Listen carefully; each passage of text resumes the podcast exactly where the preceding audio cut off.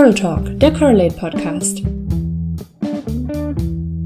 Hi und herzlich willkommen zur zweiten Coral Talk Folge. Ich bin Jasmin von Correlate und habe heute die erste Episode von unserer neuen Reihe Data Science in der Praxis für euch, in der ich Mitglieder unseres Correlate-Netzwerks interviewen werde, die bereits im Data Science-Bereich tätig sind. Die kommen dabei aus den verschiedensten Bereichen.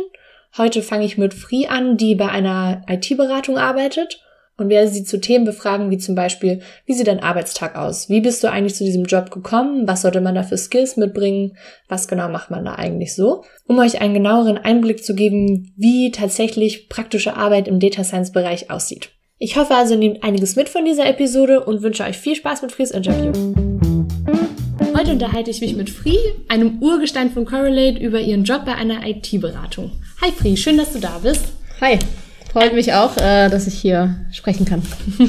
Erzähl doch mal ein bisschen was über dich und was du so machst. Ähm, ja, also ich ähm, bin Data Scientist und arbeite bei einer IT-Beratung bei der Cozentric äh, in Karlsruhe.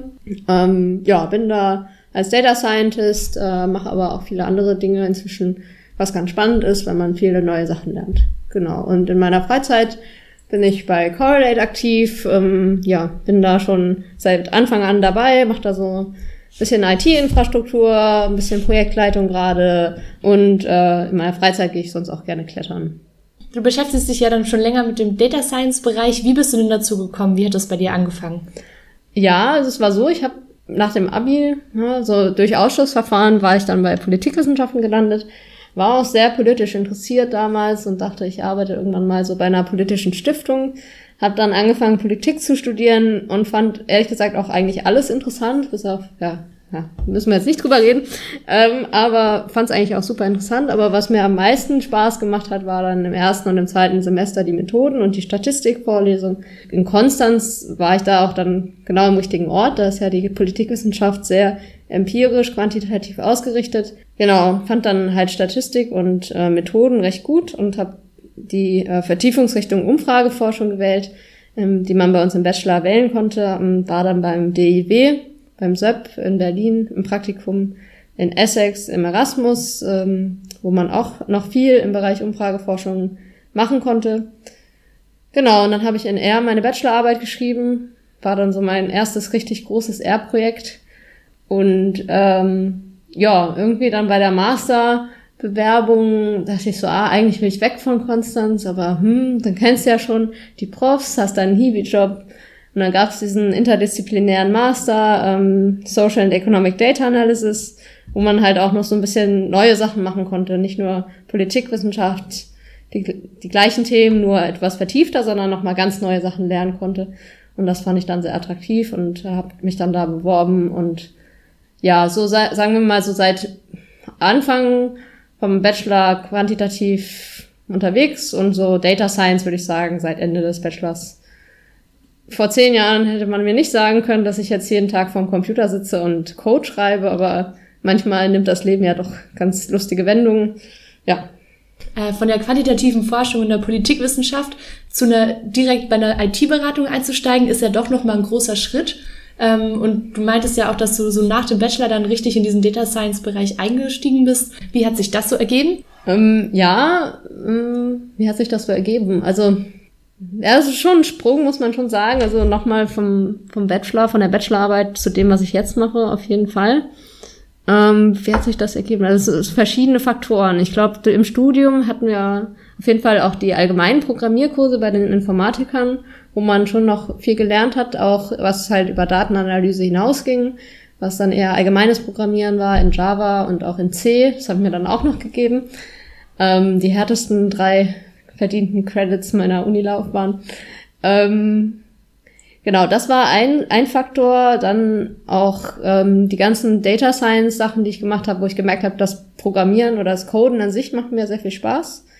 Ähm, das möchte ich nicht missen. Also ich könnte jetzt nicht irgendwie sagen wir mal, wo arbeiten, wo man vielleicht dann hauptsächlich äh, eher konzeptionell arbeitet und nur so ein bisschen programmiert. Ich möchte schon sehr viel programmieren, das habe ich dann gemerkt. Und dann auch, ähm, dass ich irgendwann, ich glaube am Anfang vom Master einfach mal beschlossen habe, so Windows, das ist jetzt Geschichte, ich mache jetzt, steig auf Linux um. Und da dann auch so ein bisschen in dieses ähm, ja, nerdige, geekige äh, in diese Szene so ein bisschen, ja, nicht eingetaucht bin, aber so ein bisschen einen Einblick bekommen habe und auch dann mit dem Terminal 4 gemacht habe, mit der Konsole. Dass man da so diese Skills dann schon hatte und dann war es trotzdem noch ein großer Sprung in einer generellen IT-Beratung anzufangen. Ähm, tatsächlich, ich hatte mir das nach dem Master überlegt, ich kann entweder so, so karrieremäßig, ich kann zu einer Data Science Beratung gehen, da oder gerade auch ähm, R-Beratung, äh, Beratungen, die dann viel mit R arbeiten. Das ist halt das, was ich schon sehr gut kann, wo ich dann wahrscheinlich mich nochmal echt tief reinstürzen kann in diese ganzen Tidyverse äh, und in die ganzen Machine Learning Packages in R. Aber ich dachte dann auch, ja, das ist cool, aber dann bist du halt auch sehr spezialisiert und vielleicht auch sehr auf R spezialisiert. Und R ist eine tolle Sprache, kein Zweifel, aber es ist halt auch nicht alles, was es gibt. Und dann dachte ich, ja, hm, dann bei dieser anderen, bei Cocentric, das ist halt eine generellere IT-Beratung, da werde ich vielleicht nicht so viel machen mit R. Und es wird wahrscheinlich auch sehr viel andere Sachen geben, wo ich halt am Anfang überhaupt keine Ahnung habe.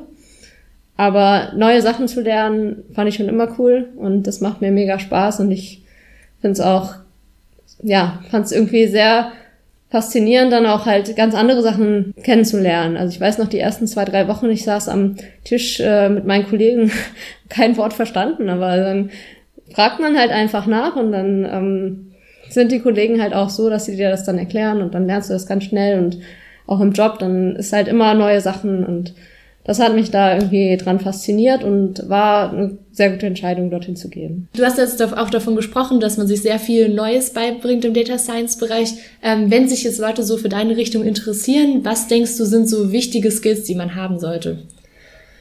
Ja, also erstmal würde ich sagen, so viel im Data Science Bereich bin ich ja gerade gar nicht unterwegs.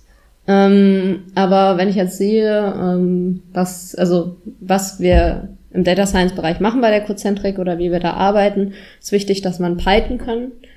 Ähm, weil es halt gerade in der Software, also wir kommen, wir sind eigentlich, kommen aus der Softwareentwicklung. Das heißt, jedes Mal, wenn wir ein Projekt machen mit einem Kunden, steht am Ende halt auch ein, eine Website, eine Applikation, eine Software. Und das heißt, es gibt halt nicht nur den typischen Data Science Ablauf da drin, man hat einen Datensatz und am Ende hat man ein paar Ergebnisse, die man dann irgendwie aufbereitet, sondern man hat halt auch eine ganze Applikation drumherum. Und da ist es halt mit R ein bisschen schwieriger, weil R sehr spezifisch ist, auf Data Science ausgelegt. Und deswegen ist Python halt da immer die Sprache der Wahl. Ähm, Python auf jeden Fall sehr wichtig. Ähm, Jupyter Notebooks, um dann halt auszuprobieren, ähm, was für Modelle halt gut sind. Dann auch äh, sehr wichtig ja, so ein bisschen mit der Konsole muss man umgehen können, weil man häufig dann halt auch irgendwelche Server hat oder virtuelle Maschinen, wo man sich einloggen muss, wo man ein bisschen was machen muss, konfigurieren muss. Also von daher so vielleicht gar nicht schlecht, sich mal irgendwie auf dem alten PC in Linux aufzuspielen und da ein bisschen drin, drin rumzuspielen und mal ein bisschen dieses sehr gruselige Tool ähm, Terminal kennenzulernen. Das ist auf jeden Fall ein wichtiger Skill und dann, ja, vielleicht, ja, aber eigentlich dann auf jeden Fall auch offen sein, diese ganzen anderen Sachen machen zu wollen, ja. Also man kann halt bei Cocentric, zum, also zumindest bei Cocentric nicht sagen, ich möchte jetzt nur Data Science machen, ich möchte jetzt nur noch eher Projekte machen und nur noch, sagen wir mal, die und die Modelle. Da, da kommt man bei uns nicht, nicht weit und das, äh, da muss man offen sein für Neues und auch halt, ja, ähm, lernfähig, ähm, bisschen frustrationstolerant und halt dann so ein paar, paar Basis-Skills mitbringen. Ja. Git zum Beispiel auch sehr wichtig für die Zusammenarbeit. Jetzt haben wir ja viel über deinen Job geredet. Was macht dir denn so generell im Data Science Bereich sehr viel Spaß? Ja, also tatsächlich, was mir viel Spaß macht, was vielen Leuten nicht so viel Spaß macht, ist tatsächlich dieses Daten aufbereiten, Data Cleaning, ähm, Feature Engineering. Ja, also irgendwie Daten irgendwo herkriegen, auch von der API, Twitter, ähm, was haben wir noch gemacht, ja. Ähm, ja, hauptsächlich Twitter oder Slack und dann die Daten da irgendwie in ein schönes Format zu kriegen und am Ende so einen schönen tidy ähm, Data Frame zu haben, mit dem man dann irgendwas Tolles machen kann, den man dann plotten kann oder ein Modell drauf schätzen kann. Das macht mir eigentlich am meisten Spaß im Data Science Bereich. So diesen, auch diesen Prozess oder dieses ja, es ist ja schon sehr befriedigend, wenn man am Anfang hat man so ein richtig messy Shit da rumfliegen und dann am Ende hat man so einen schönen Data Frame und kann dann schöne Plots machen. Das finde ich irgendwie sehr schön. Hier bei Correlate machst du ja recht viel für die technische Infrastruktur. Ähm, was genau für Tools äh, betreibst du denn da so? Ja, also äh, zum einen halt so die Tools, mit denen wir zusammenarbeiten, die habe ich so ein bisschen im Blick, so unser Slack, ähm, wenn ich da der Admin, ähm, wenn ich auch äh, der eine Owner zusammen mit Jan von unserer Azure Cloud, ähm, wo wir über Microsoft dankenswerterweise ziemlich viele Credits äh, bekommen haben als NGO. Ähm, genau, also so virtuelle Maschinen starten, falls wir da mal was brauchen. Genau, unser HackMD, wo wir unsere Dokumente speichern die Coral Cloud, da neue Leute hinzufügen. Genau, aber das sind eher so Sachen, die halt ab und an mal anfallen, weil wir jetzt auch nicht so heavy irgendwie andauernd virtuelle Maschinen deployen. Ähm, genau, also das, das sind so die Sachen, die wir eigentlich benutzen. Ich was vergessen.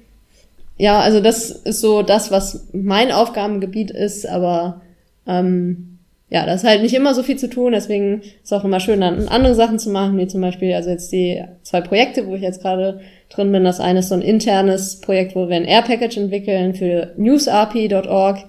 Sehr cool. Ähm, werden wir bald dann hoffentlich auch auf Kran releasen. Und das andere ist äh, ein Projekt, was aus einem Hackathon mit Stifter Helfen entstanden ist in, im Sommer in München, wo wir ein Dashboard für die bauen. Ähm, genau, da äh, das das macht mir sehr viel Spaß und generell bei Correlate ähm, ist halt super cool, weil wir halt einerseits was Gutes tun können mit unseren Projekten, aber andererseits auch ja uns einfach vernetzen können, gleichgesinnte Leute treffen können. Also gerade sind wir hier auf dem Meetup in Mannheim und das ist einfach eins der Highlights meines Jahres ist immer dieses Meetup, weil man halt einfach so viele nette, coole Leute trifft, die halt Interessen teilen, die auch irgendwie voll von der Idee überzeugt sind, halt das Potenzial von Data Science auch anderen Leuten und Organisationen zukommen zu lassen. Dem kann ich auf jeden Fall nur zustimmen. Mir geht's ähnlich. Also falls ihr auch Lust habt, euch für Correlate zu engagieren, meldet euch gerne bei uns über unsere Webseite oder per E-Mail oder Facebook. Irgendwie erreicht ihr uns auf jeden Fall. Dann vielen Dank, Fri, für das sehr interessante Interview. Danke dir. Und das war's dann auch schon von unserer ersten Data Science in der Praxis Folge. Ich hoffe, ihr fandet es interessant, habt einiges mitgenommen und hört beim nächsten Mal auch wieder rein. Und als musikalische Untermalung habe ich für diesen Podcast das Lied Hey Mercy von Pierce Murphy aus dem Album This Isn't Magic, It Just Music verwendet. Alle Infos zu Copyright und so weiter findet ihr in der Beschreibung.